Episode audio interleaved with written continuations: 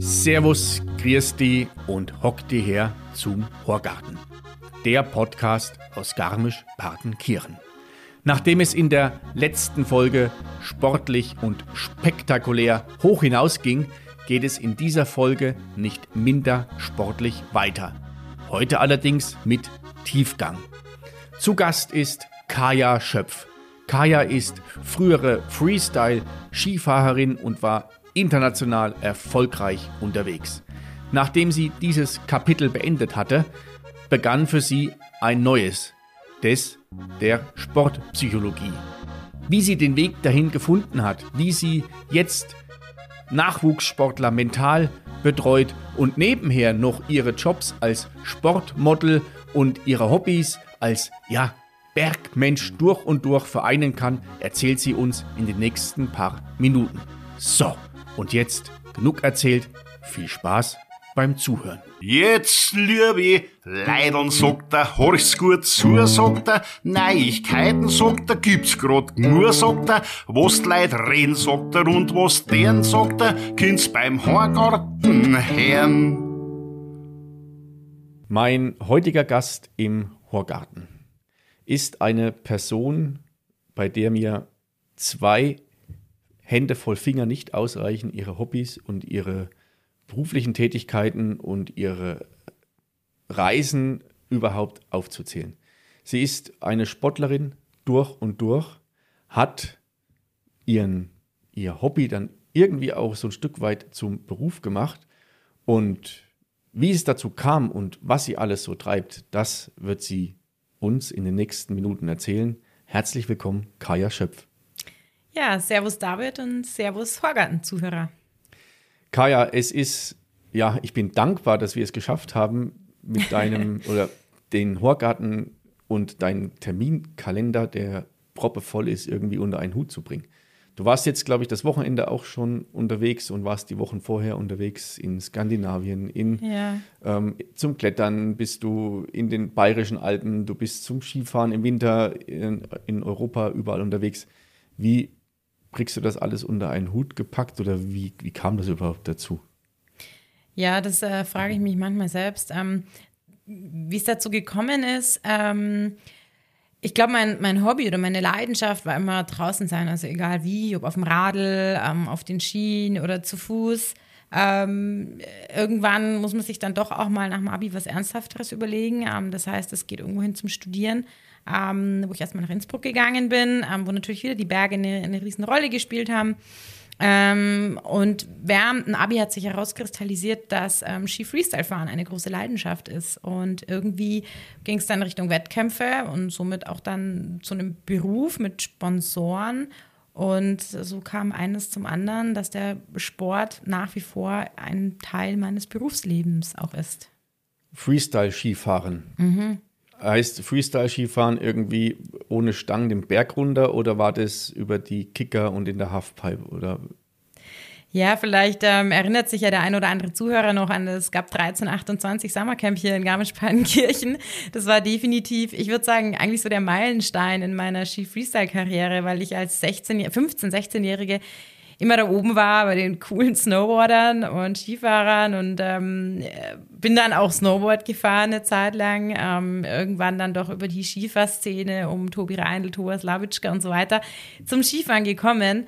Und ähm, ja, man springt über Kicker, man fährt oder rutscht über Eisengeländer, also über Rails sozusagen, ähm, oder ähm, Halfpipe. Und wir hatten ja damals in, in Garmisch wirklich eine also unfassbare Base, unfassbare Bedingungen im Sommer auch zu trainieren. Und das war für mich wirklich hier in Garmisch-Partenkirchen eigentlich für meine Ski-Freestyle-Karriere der absolute ähm, Grundstein. also das, ja, ich ne, überraschend tut's mich nicht. Ich finde das saulässig, weil der Debi Olli war ja auch schon mal ähm, im Genau, Horgarten Olli war Gründer sozusagen damals. Ja, ja, genau. Der, wer es noch nicht gehört hat, kann sich die Folge mal anhören. Ja. Mit dem, ja, ging es um das GAP 13, 28 Danke, Olli, an dieser Stelle.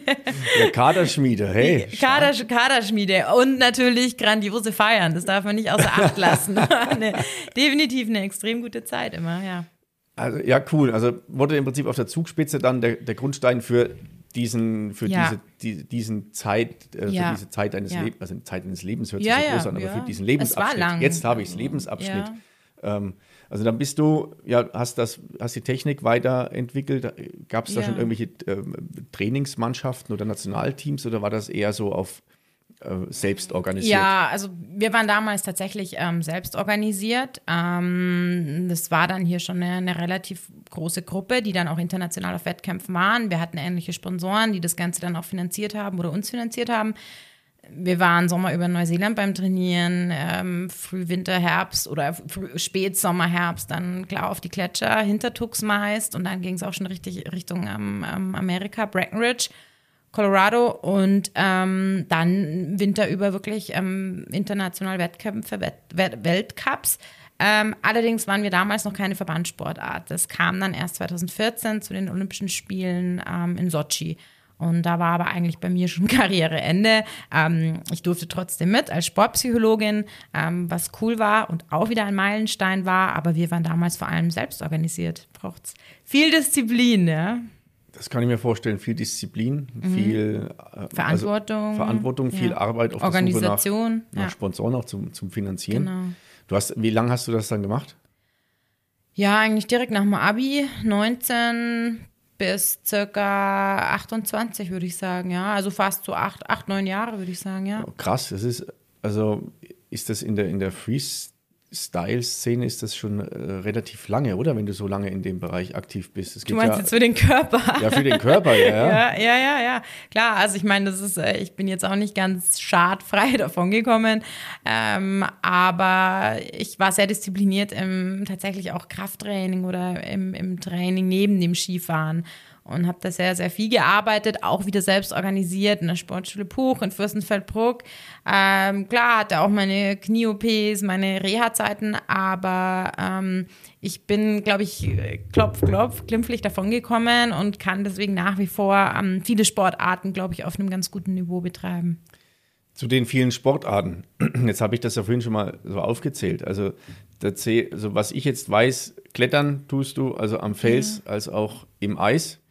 Ähm, du bist Trailrunnerin, Läuferin. Ähm, Gut, wir laufen natürlich hier, wir sind, das ist ja so, Ja. ein- so ein Begriff, gell? Das ist so, Wir wir, laufen wir halt- kennen ja nichts anderes, aber ja. Trailrunnen durch die Berge laufen, ja.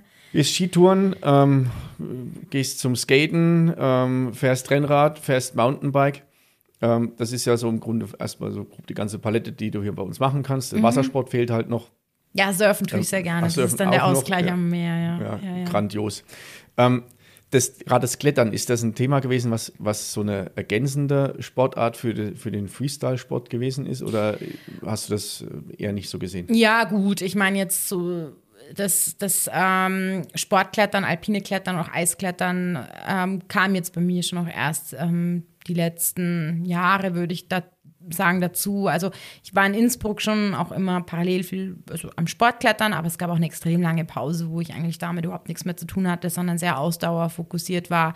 Ähm, klar, ambitioniertes Bergsteigen, ähm, irgendwelche Klettersteige oder so, aber jetzt Klettern, alpines Klettern und Eisklettern würde ich mich jetzt ähm, gerade in so einer Location wie Garmisch als blutigen Anfänger bezeichnen, wo ich einfach noch extrem viel Erfahrung sammeln muss. Mir macht es extrem viel Spaß. Ich, ich lerne gerade unfassbar viel ähm, dazu.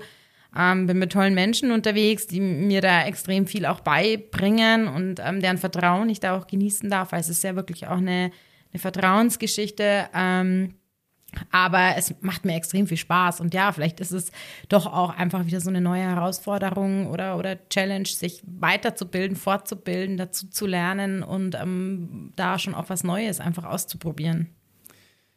Du hast jetzt vorhin gerade schon kurz erwähnt, 2014 ähm, warst du als Sportpsychologin Mhm. äh, bei den Olympischen Winterspielen mit dabei.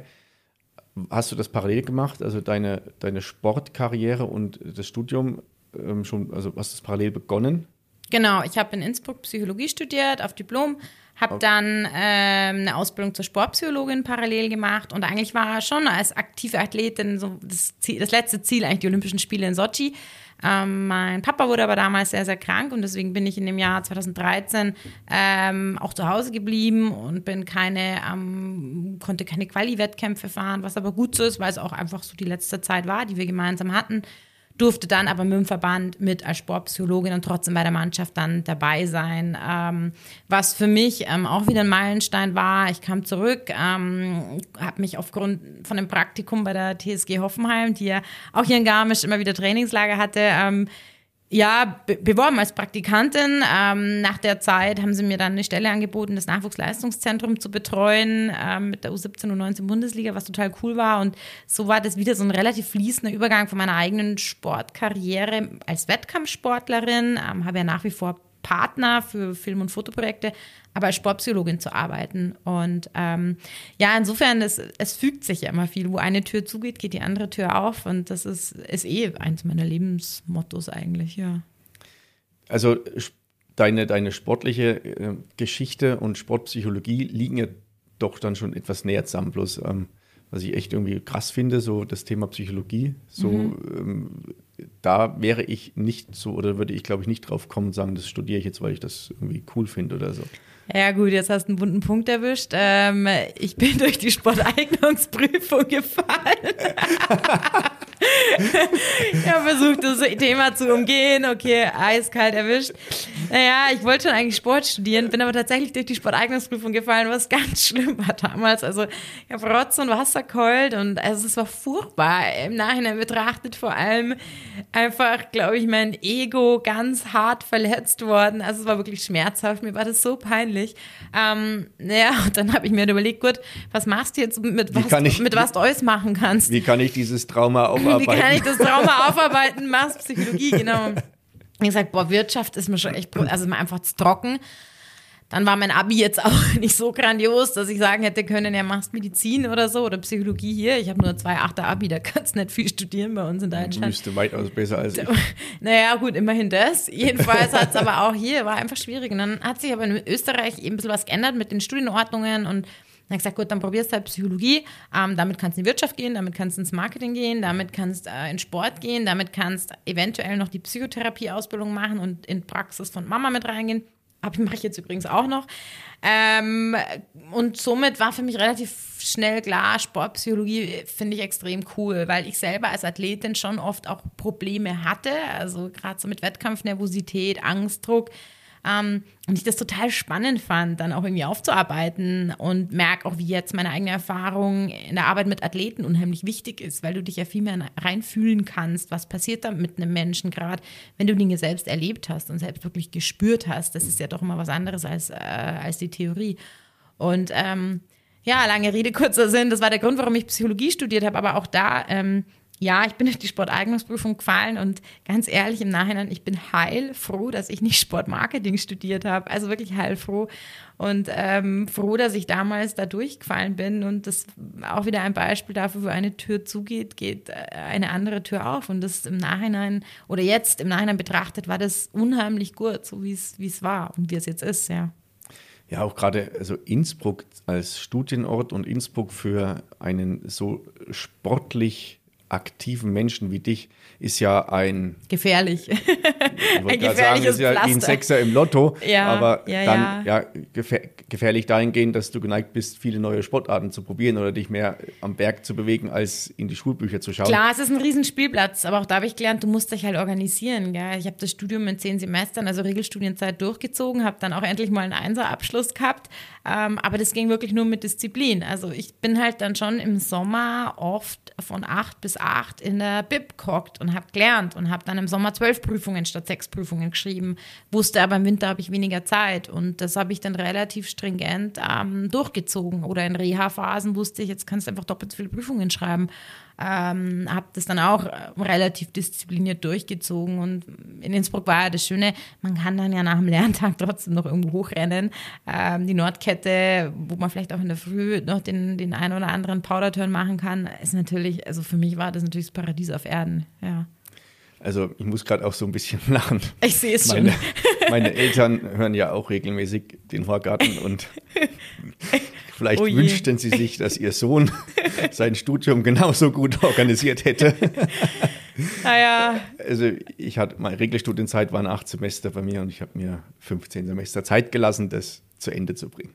Ja, gut, aber ich meine, das ist ja, ich habe ja dann noch einen Master gemacht in Wirtschaftspsychologie, also im Endeffekt kommen wir wahrscheinlich auf dieselbe Studienzeit.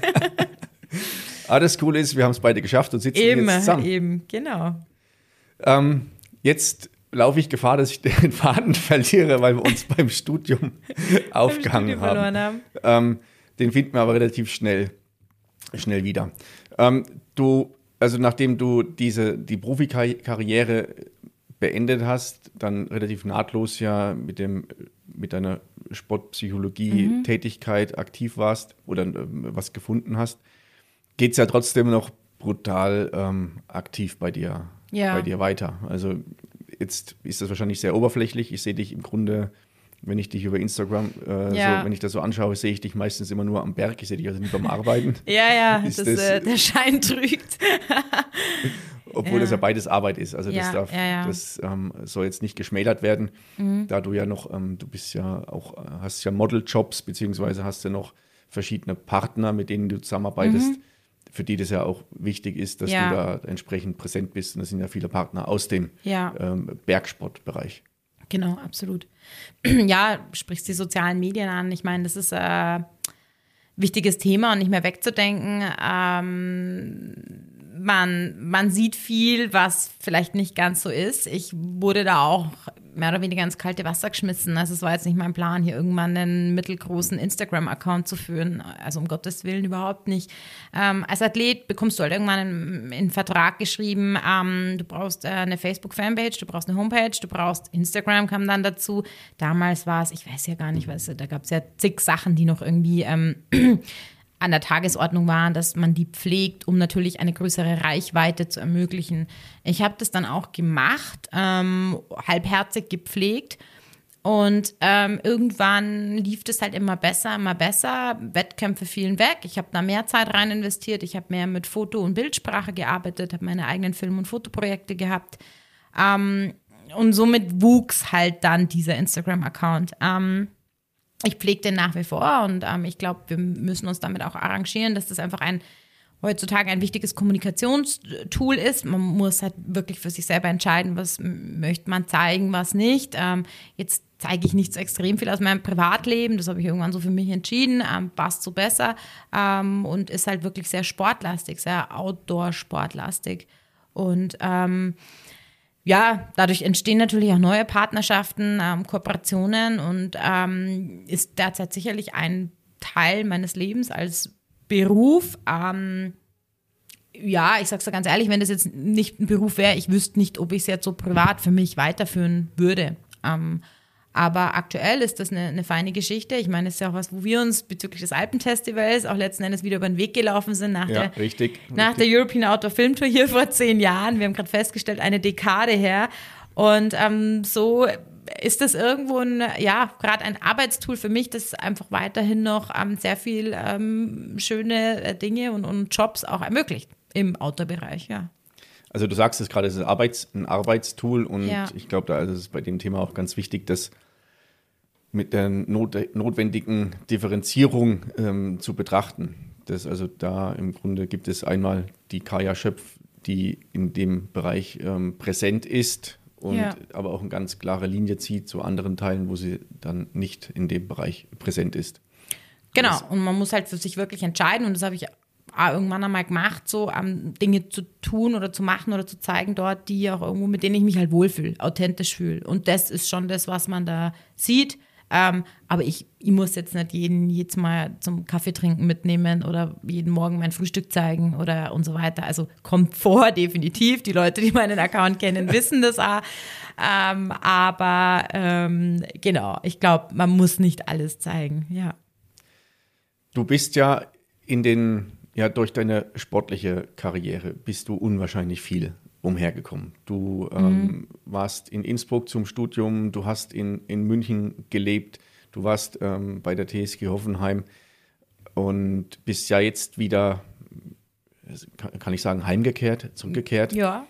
Ähm, ist das für dich wieder zu Hause zu sein auch so eine Art Ruhepol, ein Ankerpunkt? Ähm, oder vermisst du das, das dieses Umherreisen, das ähm, heute hier, morgen dort und immer Halligalli, neue Leute um mich rum?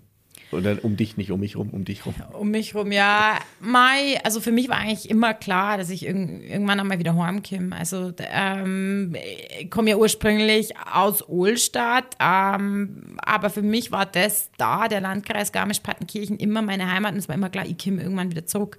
Also das stand nie zur Debatte. Ich weiß, dass es auch viel gedacht haben, ja, ja, die Schöpfin, die kommt eh nie wieder zurück und so. Aber das war für mich, äh, stand nie zur Debatte. Ähm, ja, jetzt ähm, war es soweit ähm, und ich habe mir schon am Anfang gedacht, so mal klar, das ist natürlich schon klar, große Stadt und äh, hier Kaffee, da essen gehen und so weiter, was natürlich jetzt aufgrund von Corona eh erst einmal ins Wasser gefallen ist. Aber der erste Morgen hier aufzuwachen war für mich, ich habe selten eine Entscheidung so klar ähm, gespürt, dass die richtig war. Und das, das war echt fein, da aufzumachen, auf dem Balkon rauszugehen, die Berg zum sehen und ähm, 200 Meter laufen und irgendwo hochlaufen zum Kennen. Also das habe ich extrem vermisst, weil die zehntausendste Runde durch den englischen Garten ist halt dann für jemanden wie mich doch nicht so befriedigend. Und deswegen ist es jetzt schön, daheim zu sein. Ich habe auch gehofft, dass ein bisschen Ruhe einkehrt. Also die Reiserei oder bin gerade trotzdem noch recht früh unterwegs aber es fällt definitiv die Pendelstrecke weg, weil ich, ich war halt doch ein Heimscheißer und bin natürlich, auch wenn ich in München gewohnt habe, dementsprechend früh rausgefahren. Und das fällt jetzt schon mal weg. Also ich bin draußen und wenn ich da bin, bin ich da und muss dann nicht aus der Stadt noch rausfahren. Und mei, ich kann ja jedes Mal in die Stadt reinfahren. Bisher kam es nicht mehr so oft vor. aber weil ich einfach ansonsten viel unterwegs bin, aber bin jetzt froh, dass wenn ich dann zu Hause bin, daheim bin, dass das dann da ist. Ja also das spricht mich komplett an, weil mir geht's mir geht's ähnlich. Ja, ich bin, ich liebe den Ort, ich liebe mein, meine Wohnung mit, ich blicke von der einen Seite blicke ich auf den Kramer, auf der anderen Seite Olbspitz, Jubiläumsgrad, äh, Zugspitze, Wachsensteine, das ist, es gibt so viel. Herr Kramer Energie. sehe ich auch, der Rest fehlt ein bisschen. Nordwestorientiert. Weil der Kramer ist schön, das ist ja der einzige Berg, der noch nicht Sonnenuntergang. mit der Bahn, Sonnenuntergang und nicht mit der Bahn erschlossen. Eben, eben, genau, ja. Ähm, deine, oder wie, wie kann ich mir das vorstellen mit, mit dem, als, als, als äh, Sportpsychologin oder als, als Mentalcoach? Ähm, du siehst die, die jungen Sportler. Ähm, hast du da, bist, begleitest du sie die, eine komplette Saison oder hast du die, die Jungs und Mädels so in deiner Bubble, dass sie bei dir mit dir Kontakt aufnehmen oder wenn sie Probleme haben oder bist du gleichzeitig auch so eine, nicht nur also Mentaltrainerin, sondern auch so ein bisschen Sporttrainerin, weil du ja die ganzen ja. Äh, Themen und Geschichten kennst? Ähm, eigentlich nicht. Also eigentlich ist es dann wirklich ähm, rein sportpsychologisch, also den mentalen Bereich betreffend, weil es ja doch Profisportler sind, die ihre Trainer dann haben ähm, in den jeweiligen Sportarten. Aktuell ist es so, dass ich selbstständig betreue. Ähm, kommt bald jetzt eine Homepage raus. Ähm, aktuell ist es nur Mund-zu-Mund-Propaganda von über Physios oder Ärzte oder andere Athleten, die mich weiterempfehlen oder auch Trainer. Ähm, tatsächlich viel über FaceTime, weil die Athleten natürlich irgendwo unterwegs sind, ähm, überall, ob jetzt äh, äh, im Jugendbereich oder im Profibereich. Aber das funktioniert eigentlich ganz gut. Ähm, Im besten Falle sieht man sich dann immer wieder mal und auch die Betreuung ist, ich gestalte die recht individuell. Ähm, ich erwarte schon regelmäßige ähm, Treffen, einfach um ein bisschen dabei zu sein, was passiert. Ähm, beim einen Athleten ist es wirklich wöchentlich, beim anderen, da sind wir dann auf einem Rhythmus alle zwei bis drei Wochen. Bei anderen ist es dann so, dass es immer so punktuell, ähm, so wenn die Wettkampfsaison wieder losgeht oder wenn gerade irgendwelche Themen anstehen. Ähm, also da, da arbeite ich recht individuell und erarbeitet das mit dem Athleten, wie das für den passt, wenn der Athlet der Auftraggeber ist. Wenn natürlich jetzt ein Verein oder, oder Trainer Auftraggeber ist oder Eltern, ähm, muss man das natürlich auch wieder anders definieren. Aber im besten Fall ist es immer ähm, individuell abgestimmt. Kannst du das mal so, so beschreiben? Ähm, was, was so, so ein Thema sein kann. Also wenn du mhm. aus deiner Zeit vielleicht auch, wenn du ähm, vor, äh, vor, also vor der Einfahrt in, in einer Halfpipe ja. stehst. Die Halfpipe mhm. ist ja also diese ähm, halbe, mhm. Röhre, halbe ähm, Röhre. die, wie hoch ja. sind es? Zehn Meter, oder? stellenweise? Na, zehn Meter nicht. Boah, ich weiß gar nicht, wie die Superpipes inzwischen, ich glaube, so vielleicht so fünf Meter circa, Pi mal Daumen, oder drei, vier. Ich, ich weiß es gar nicht mehr, wie aktuell, aber so. Lass es drei, vier Meter es sein. reicht auf jeden Fall, um sich weh Dich zu tun. äh, haut es dann auch nochmal drei, vier Meter wahrscheinlich aus dieser Röhre raus. ja. Äh, was, was, oder was geht da durch den Kopf, beziehungsweise wo ist da die Bremse? Ist es die Bremse, dass du Angst hast, dass der, dass der Sprung nicht funktioniert, dass du ähm, auf der Kante oben aufschlägst oder ja. Ähm, wo geht dir da die Muffe? Ja, es sind unterschiedliche Themen bei Athleten. Es ist, äh, also Zweifel ist tödlich. Also wenn da irgendein Zweifel zu irgendwas ist, ähm, hindert dich das letzten Endes an allen, weil ähm, es äh, kommt ja irgendein Gedanke auf, was denken zum Beispiel meine Sponsoren, was denken meine Eltern, was denkt der Verband. Ähm, dieser Gedanke löst ein Gefühl aus. Und das Gefühl ist Angst, Zweifel, Unsicherheit. Und ähm, ich beschreibe das mal in so einem Dreieck. Also du hast eigentlich mal deine Gedanken, deine Emotionen, deine Gefühle und dein Handeln. Das heißt, ein Gedanke ploppt auf, der bewirkt ein bestimmtes Gefühl, in dem Fall ein negatives. Und dieses negative Gefühl ähm, hat natürlich einen enormen Einfluss auf dein Verhalten und letzten Endes auch auf deine Performance. Also das lässt sich auch ganz schön messen, wie, wie so ein Gefühl dann auch einfach auf den ganzen Muskeltonus mit, äh, mit Anspannung, mit Verkrampfung. Ähm, gibt eine schöne Studie bei Läufern, wie die Schrittlänge sich verkürzt. Ah, okay. Genau. Und ähm, dementsprechend muss man halt gucken, wo man einhakt. Ähm, dem Zweifel zu sagen, Zweifel, du gehst jetzt weg, ist relativ schwierig. Das heißt, ich arbeite wahrscheinlich auch aufgrund meiner Verhaltenstherapie ähm, viel über das Verhalten an sich ähm, oder über die Gedanken. Und auch da muss man gucken, was ist das für ein Typ? Ist das ein Typ, der kognitiv gut arbeiten kann? Also kann er seine Gedanken wirklich beeinflussen ähm, durch positive Selbstgespräche zum Beispiel oder ähm, Reframing, das heißt, man, ja, bestes Beispiel ist das Glas halb voll oder halb leer, ähm, oder Verhalten, das heißt, sich auf das zu konzentrieren, do your little jobs, ähm, was du kannst, was du trainiert hast, alles andere kommt von allein. Und ähm, das ist eigentlich so, so die Hauptthemen, dass ähm, ja, Zweifel, Angst, Druck, aber auch nach Verletzungen ähm, ist natürlich oft wieder zurückzukommen mit, einer, mit einem Unfall, zu arbeiten auch, also auch ein Trauma, ein Verletzungstrauma zu bearbeiten. Motivation ist schon auch so eine Sache, Zielsetzung, Routinen, aber auch Wettkampfvorbereitung, kurz-, mittel-, langfristig. Also da erlebe ich die wildesten Sachen bei Athleten, äh, wo es absolut chaotisch zugeht, äh, wo man extrem viel Sicherheitspuffer verliert, weil Routinen geben uns halt Sicherheit. Ähm, auf der anderen Seite muss man natürlich im Hinterkopf behalten, es gibt vielleicht Athleten, der braucht dieses Chaos vorher, um performen zu können. Aber das bespricht man dann einfach immer ja, im Einzelnen mit dem Athleten selbst. Also das ist für mich ein echt spannendes Thema und wie du, also während du erzählt hast, ähm, ist mir eingefallen, ich habe ja von Fabian Hambüchen mal das Mhm. Buch gelesen, den Absprungwagen. Ich weiß nicht, ob du das kennst. Mhm.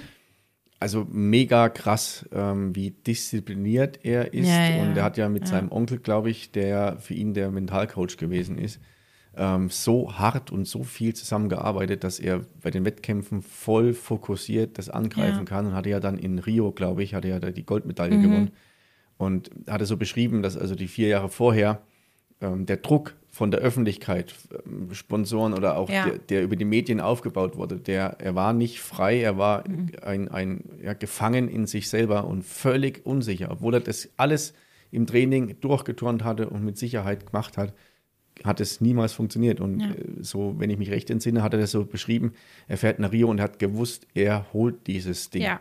Das war Ja. so manifestiert in ihm. Genau. Und das hat er auch ausgestrahlt. Und wenn ich also die Bilder so ein bisschen noch aus der Erinnerung aushole, das war Gänsehautmoment, Mhm. wie er da das an dem Reck umhergeturnt ist. Gell? Ja, da ist natürlich so, gerade in so einem olympischen Zyklus, die vier Jahre sind nur darauf ausgerichtet. Also nur darauf. Und ähm, klar, Touren ist natürlich auch nochmal eine unheimlich äh, krasse Sportart. Also gehört ja bestimmt neben Eiskunstlauf und so weiter auch zu einer der technisch anspruchsvollsten Ja. Sportarten. Und ja, ohne Disziplin ähm, geht da gar nichts. Also krasses, krasses, echt cool oder echt beeindruckend, was das, was es, wie, wie du gerade beschreibst, was das beeinflussen kann. Das merkt ja jeder auch, also viele bei sich selber oder merke ich ja bei mir auch bei vielen Sachen. Wir haben ja gestern, äh, gestern, wir haben uns vorhin gerade drüber unterhalten, dass wir ja gestern ähm, am Jubiläumsgrad unterwegs waren und wie sehr der Kopf da eine Rolle spielt, ja oder Dinge möglich zu machen oder dich, dich, dich zu bremsen. ja, Und wie viel davon auch gesteuert wird, was, was kann jetzt gefährlich werden und was kann, Ja. kann nicht gefährlich werden. Ja. Das ist super beeindruckend. Also ja, und auch das, das spielt eine, eine Riesenrolle, da auch ein Gespür dafür zu entwickeln. Also auch ein Gespür ähm, auf deinen Körper zu hören, weil der Körper schickt uns ja oder gibt uns die ganze Zeit Signale und ähm, die richtig deuten zu können, ähm, wo auch jeder Mensch unterschiedlich äh, tickt. Ja, also auch so eine Reitschwelle. Ähm, für manche ist der Jubiläumsgrad natürlich unmöglich.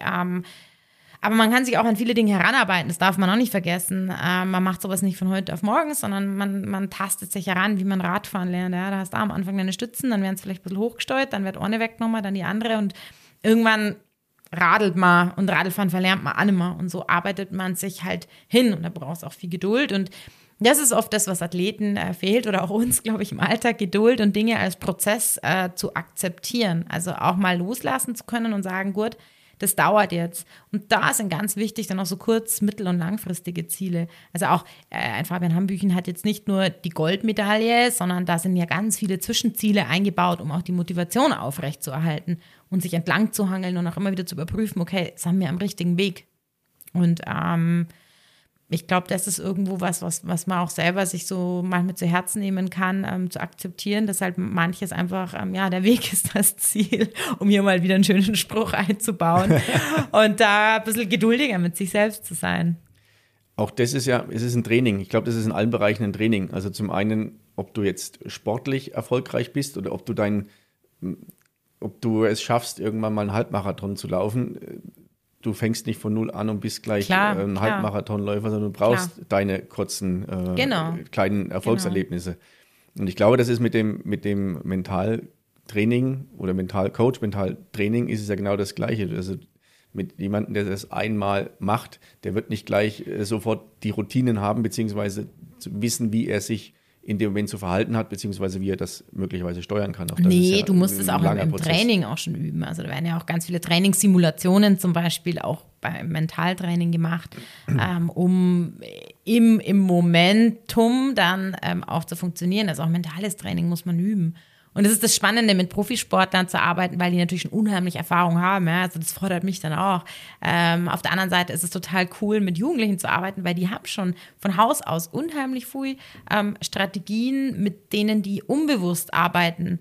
Aber die sind oft ganz wichtig herauszufinden, ob es schon Dinge gibt, die die machen, die gut sind. Und dann sollen, müssen sie lernen, die bewusst einzusetzen und nicht unbewusst mal hier, mal da. Und das ist eigentlich ähm, schon interessant, wie, viele Möglichkeiten man da als Mensch hat oder als Athlet. Und ähm, man muss die halt nur herauskitzeln, herausfinden und herauskitzeln und dann üben oder damit zur Routine werden, ja. Dafür gibt es dich ja dann. Dafür gibt es mich zum Beispiel, genau. Ja. Jetzt ähm, habe ich das auch noch vor, vor, mir auf dem Zettel stehen. Du hast es vorhin auch gerade noch angesprochen. Ähm, also der Zeitpunkt, als ich dich zum ersten Mal wahrgenommen habe, die eh oft vor zehn Jahren. Eine Dekade. ja, ähm, ja. du hast das auch vorhin kurz, kurz, kurz, erwähnt, dass du Film- und Videoproduktion machst. Mhm. Ähm, du hast einige Filme auch ähm, produziert, beziehungsweise hast einige Filme gemacht. Das waren vor allem Skifilme. Mhm. Ähm, und bei den besagten wart ihr in, in Japan oder wo seid ihr gewesen? Da waren wir, glaube ich, in Japan, ja, genau. Mhm. Wie, wie läuft sowas ab? Ähm, kommt da jemand auf dich zu und sagt, hey Kaya, ich ähm, fliege übernächste Woche nach Japan, wir wollen ein bisschen filmen, kommst mit? Oder äh, ist da ein bisschen mehr Vorbereitungszeit oder Planungszeit oder ähm, Storybook und sowas mit dabei? Ja, das ist, äh, da ist viel Arbeit dahinter. Ähm, unterschiedlich. Entweder man wird tatsächlich für ein Projekt angefragt, ähm, dann auch die Partner, die man hat. Es geht ja doch dann darum, das irgendwie auch zu finanzieren dass die mit reingebracht werden oder man hat selbst eine Idee. Also keine Ahnung, ob das jetzt Skitouren in, in Georgien war oder ähm, mit einem Boot durch die Lüngenalpen, ähm, wo oder Türkei, Ararat, also wo ich dann eine Idee habe, da klar schreibst du dann ein Storyboard, ähm, ein Konzept, ähm, wie du das auch distribuieren, also veröffentlichen willst, welche Fernsehsender könnten vielleicht Interesse haben, welches Filmfestival, ähm, damit gehst du dann zu Sponsoren und Partnern und dann heißt es entweder, okay, wir können das so und so finanzieren ähm, oder halt nicht. Und ja, aktuell, letzten Winter war ich ja hier in der Gegend unterwegs. Das, ähm, genau, kommt diesen Winter raus. Da erinnere ich mich daran. ähm, was waren das? Ja. Waren das die sieben bayerischen Gipfel oder? Die, genau, die sieben höchsten Gipfel der sieben Gebirgsketten in Bayern. Und ähm, da haben wir praktisch ähm, im Allgäu sind wir gestartet. Und ähm, ja, dadurch, dass wir ja hier rund um Garmisch relativ viel Gebirgsketten haben, war, waren wir dann eine Zeit lang hier. Also das waren auch eigentlich nur eine Woche, in der wir unterwegs waren mit einem Wohnmobil. Jeden Tag ähm, ein anderer Berg und geendet das Ganze dann in den Berchtesgaden. Also es waren so die Gebirgsketten in und um Bayern, weil natürlich oft die Gipfel der Gebirgsketten oder die höchsten nicht in Bayern liegen. Ähm, muss man ab und an mal ähm, grenzflüchtig sein. Und da hat mich der Ludwig Harasch begleitet, ähm, ja auch Bergführer hier aus äh, Garmisch, genau. Der Name ist mir jetzt schon ein paar Mal wieder untergekommen. Jetzt weiß ich nicht, ob das ist eine Berühmtheit, ja. Also das weiß ich. ähm, ich überlege, ob, ob wir mit dem Bertel drüber Bestimmt, gesprochen hatten oder gestern, ja. ähm, als wir unterwegs waren. Beides wahrscheinlich. Ganz, ja. ganz gewiss, ja. Bestimmt beides, genau. Ja, da kommt jetzt im äh, November wahrscheinlich ähm, ein Film dazu auch raus. Ah, okay. Genau. Ja, wenn der Film rauskommt, dann lass uns das wissen. Lass ich euch wissen. Ja. wir das unseren Definitiv. Zuhörer wissen lassen können. Ja, ja. Und das, also, ihr war dann die, die Zeit auf, auf Tourenski unterwegs. Genau. Habt, ähm, die ja, einsame ja. Gipfel gesucht, ähm, geile Abfahrten gesucht. Ja, wir hatten ein bisschen Pech. Es war ja so, war ja ein grandioser Winter letztes Jahr, bis auf diese Woche, in der wir unterwegs waren. Ähm, da lag nämlich genau gar kein Schnee. Also das war so ein brutales Hoch einmal Ende Februar, Anfang März. Ähm, und das haben wir uns rausgesucht. Ja, perfekt. Das ist so perfekt. Also statistisch gesehen eigentlich die Zeit, in der am meisten Schnee liegt. Ähm, das würde der Ludwig auch so unterschreiben. Ähm, wir hatten gar keinen Schnee. Danach war es wieder ein bombastischer Winter, da war mein Projekt vorbei. Naja, wer weiß, ob es gut war. So konnte ich privat mehr dann wirklich für mich fahren. Aber das war, war schon teilweise, ja, Schnee, Eis, Ski, Wandern, Gehen und so weiter. Wow, also es war so frustrierend, aber es ist auf jeden Fall lustig anzuschauen, ja. da bin ich gespannt drauf. Ja. Ähm, wo wird er zu sehen sein? In Kinos oder Eventuell laufen wir das noch nicht ganz sicher auf einem äh, bekannten Festival. Ähm, ich hoffe, das klappt. Ähm, wir waren letztes Jahr schon beim BR. Ich denke, das werden auch nochmal beim BR laufen.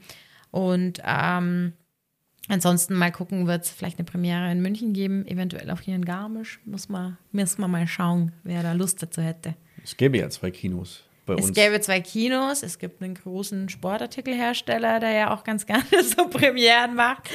Na, ähm, sobald der Film fertig ist ähm, und er nicht zu lang ist, das wird er nicht sein, ähm, ist das, glaube ich, bestimmt eine ganz schöne Geschichte, auch das hier daheim zu machen, weil letzten Endes erfinden ja drei Viertel des Filmes auch hier in der Gegend statt oder in der, in der Zugspitzregion, ja. Also ich schaue gerade runter in den Kurpark. Das da ist mal, eine gute Idee. Da haben wir mal ja, vor vielen Jahren mit ähm, K2, glaube ich, einen äh, so einen Filmabend. Ah ja. Konzerte waren da ja auch schon. War ja schon Aber es war ja. damals bitterkalt, irgendwie minus 15 Grad. Das ist halt um die Jahreszeit, gell, Richtung November, glaube ich, machen wir doch lieber Kino und Popcorn. ja, das ist cool. Jetzt haben wir viel über so zurückliegende Dinge gesprochen, gerade von, deinem, von deinen sportlichen Projekten. Was gibt es denn für Dinge noch, die dir so im im Hirn umher, Im Hirn äh, umher schwirren. schwirren und sagen, das wäre mal cool oder das wäre mal lässig, das will ich gerne mal noch machen? Hm. Ähm, ja, ich meine, ich habe jetzt, glaube ich, ähm, bin ja jetzt nicht so der, der Typ Alpinist oder so, der irgendwelche krassen Expeditionen noch vorhat. Was mir wichtig ist, ist wirklich in dem Bereich viel zum Lernen und da liegen eher so meine Ziele ähm, das sicher unterwegs sein zu können, auch vom Schwierigkeitsgrad her mich zu verbessern, ähm, da auch noch selbstständiger zu werden, äh, viele Erfahrungen zu sammeln, weil das Ganze lebt einfach von Erfahrungen und ähm, ja, so wie letztes Jahr schon das Projekt äh, Seven Summits of Bavaria, ist es mir schon ein Anliegen, ganz viele Dinge hier noch zu machen, also die vor der Haustür liegen. Das Projekt ähm, entstand ja auch, war Ludwig und meine Idee weit vor Corona. Also das hat nichts mit Corona zum Tor gehabt, sondern wir haben gesagt, wir möchten einfach mal hier was machen und nicht wegfliegen, wegreisen. Ähm, ich bin auf der ganzen Welt Ski gefahren und das ist, glaube ich, so eins meiner Ziele hier, Sachen machen, die man kennt, die man aber vielleicht noch nicht so kennt und ähm, Mai, das erstreckt sich ja dann doch ähm, vom Allgäu bis nach Berchtesgaden und ich glaube, da gibt es auch unheimlich viel zum Tor und das ist so mein, mein Ziel für die nächsten Jahre, ja. ich glaube, mit dem, mit jedem Moment oder ja, mit jedem Level, was du, was du von, von der Technik oder von der Erfahrung her mehr erreichst, umso mehr Möglichkeiten eröffnen sich ja dann. Ja, das ist ja das. das ich meine, nach oben ähm, ist es ja äh, von, den, von, den, von den Grenzen her, klar, ähm, äh, die verschieben sich. Aber ähm, was mir auch ganz wichtig ist, ist immer noch Freude und Spaß zu haben. Und das ist schon was, was ich merke, dass ich sage, gut, es gibt halt doch Grenzen, weil es gibt Dinge, die mir vielleicht dann einfach auch nicht mehr so Spaß machen, weil es mir ähm, zu sehr am Limit des Machbaren ist, weil es mich zu sehr fordert oder keine mhm. Ahnung. Also mir ist einfach ganz wichtig bei den Dingen, die ich mache, dass ähm, da wirklich die, die Freude und der Spaß im Vordergrund steht. Klar, das bisschen Nervenkitzel, das, ist, das äh, brauche ich nicht schönreden, das brauche ich auch irgendwo und, und neue Heraus die Dinge, die mich fordern. Aber ähm, in einem Bereich, ähm, ja, in dem ich mich immer noch wohlfühle und danach sagen kann, das war einfach, ja, war Gurtheit halt wieder. Und das ist mir, glaube ich, relativ wichtig.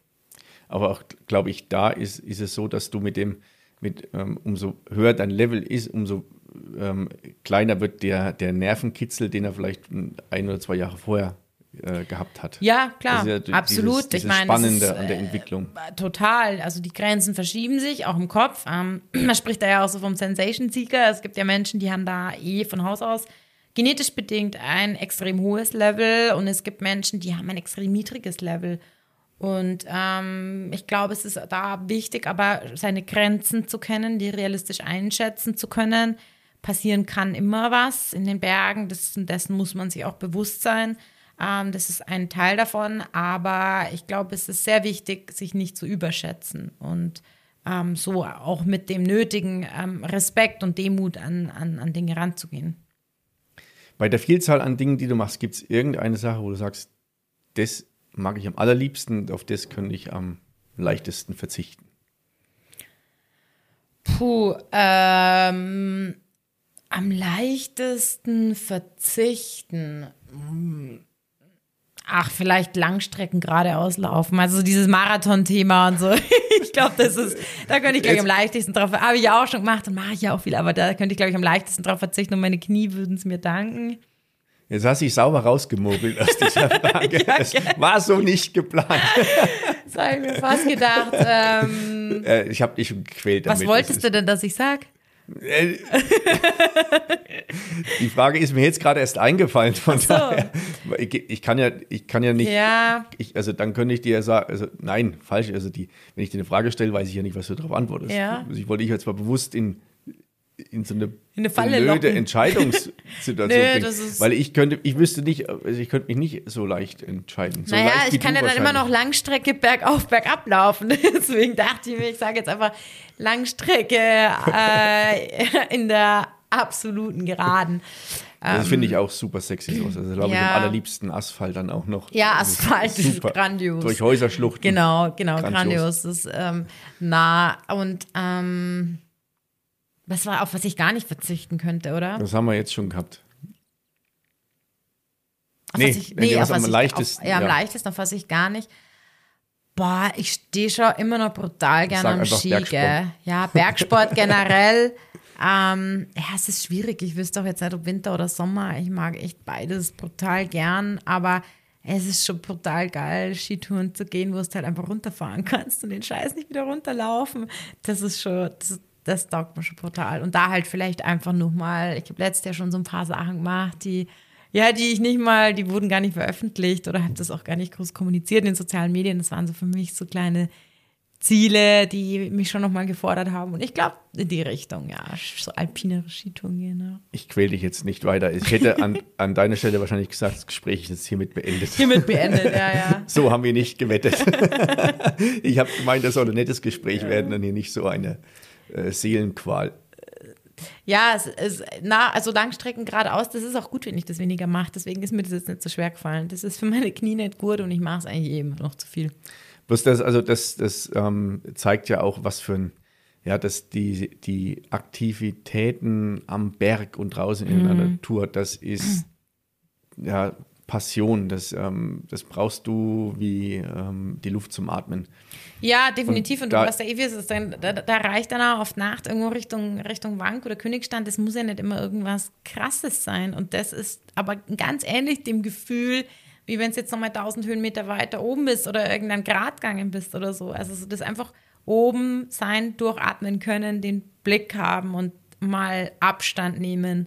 Und dann kann man wieder reintauchen. Und das finde ich extrem, extrem gut. Ja, das Abstand nehmen und gerade auch, wenn das so, so kleinere Sachen sind, also der Königstand Für alle, die das nicht kennen, der Königstand ist am Kramer, ein so etwas ja, vorgelagerter Buckel und heißt Königstand, weil König Ludwig damals äh, noch geplant hatte, da auch ein ähm, ja, sehr prom prominentes äh, Schlösschen hinzubauen. Ja, schade, dass das nicht geklappt hat. Das dann weiß ich nicht genau, ob in der Starnberger See oder die, ähm, die klamme Staatskasse ähm, in die Quere kam. Ja. Jedenfalls ist das eine wirklich wunderschöne äh, Runde, ähm, etwa 600 Na, es äh, sind schon 800, oder glaub ich, 800 oder? ähm, Höhenmeter und du hast einen super Blick ähm, über Garmisch-Partenkirchen Ja. und so stückweise ähm, Richtung Norden. Ja, ein brutal schöne Steigal und also es ist fein, ja. Und du kannst ja, also da nicht zu allen Jahreszeiten gehen, bloß das, ist- das Schöne ist ja dann auch, wenn du mal so diese, egal wann du das machst, ob du es in der Früh machst, ob du es am Abend machst, es kann regnen. Ähm, Im Herbst hast du da- in dem Eck nicht die Sonne, aber du hast diese, die anderen Gerüche, du siehst halt ähm, grün gerade, die, die, ist alles grün oder wird alles gerade ein bisschen ähm, bunter im Herbst oder sowas. Also das ist, das sind ja auch diese lässigen Erlebnisse, die dir dann auch Kraft und, und Freude geben. Ja, absolut, absolut. Ja, Kaya, Mann, jetzt ähm, kommen wir schon so langsam hier dem, dem Ende entgegen. Wir uns ein grande Finale suchen. Ja, Grande Finale. ähm, und zwar habe ich, jetzt wird es auch wieder mies, ich habe nämlich noch eine Hast du Frage das an dich. vorbereitet? ei, ei, ei. Ähm, und zwar ähm, frage ich ja meine Gäste, zu, äh, in welcher Zeit sie sehr gerne mal in Garmisch-Partenkirchen für so zwei bis vier Wochen leben wollen. Also das kann zurückversetzt sein, das kann nach vorne versetzt sein, das kann Ah. jetzt sein. Ähm, Da gab es schon die unterschiedlichsten Antworten. Ja, spannend. Also, ähm, okay. Naja, es gibt sicherlich eine, eine Zeitspanne, ähm, in der ich äh, froh bin, nicht gelebt zu haben, so zwischen Ersten und Zweiten Weltkrieg. Gell? Ähm, ja, vielleicht tatsächlich auch so in den 60ern, ähm, wo Bergsport ja schon auch irgendwo so aufstrebend war. Ähm, es war natürlich auch generell, glaube ich, eine sehr aufstrebende Zeit oder vielleicht sogar die 50er noch, also so 50er, 60er, wo der Krieg aber mal irgendwo oder die Kriege äh, eine Weile hinter einem gelegen sind. Ähm, ich glaube, das wäre eigentlich eine ganz spannende Zeit, ja, so vielleicht am Anfang der 60er. Das Equipment noch nicht so ausgereizt wie jetzt. Genau, aber Alles trotzdem. noch etwas eine Spur Ja. langsamer vielleicht. Ja, ja, genau. Und trotzdem Ja. sehr intensiv die. Erlebnisse. Ja. Ja. Ich glaube, so in die Richtung, so Anfang der 60er. Und es war ja auch die Hippie-Zeit, gell? Ja, das ist Ja, Anfang der 60er. Ja, cool. Das ist, ähm, also passt auch ganz gut zu, zu, zu einem äh, jungen Alpinisten. Ja, Anfang der 60er, glaube ich, wäre ganz lustig gewesen, ja. Genau.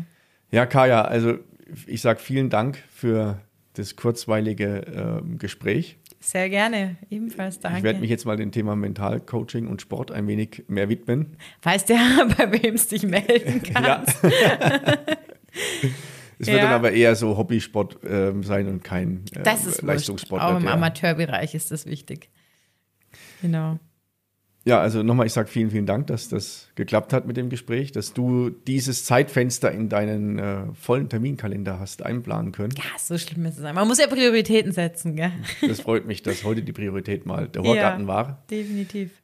Ich wünsche dir alles Gute für die zukünftigen Projekte, die du angehst, für deine Lernkurve bei all deinen Aktivitäten, wo du dich ähm, technisch ähm, und auch ja, äh, vom Mindset her weiterentwickelst. Und vor allem pass auf dich auf, ähm, dass du ja, immer gesund bleibst, dass du nicht zu Schaden kommst. Definitiv. Und bewahre dir deine, deine Lebensfreude. Das mache ich. Ja, danke ebenfalls beim Horgarten dabei gewesen sein zu dürfen. Mai war das eine schöne Horgartenheit.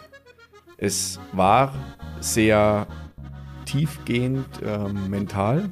Ich hoffe, es hat euch gefallen und ihr habt vielleicht das ein oder andere für euch mitgenommen oder seid hier und da zum Nachdenken angeregt worden. Wenn es euch gefallen hat, dann sagt es allen weiter. Wenn nicht, dann meldet euch bei mir. Passt auf euch auf, bleibt gesund. Servus, pfiat euch.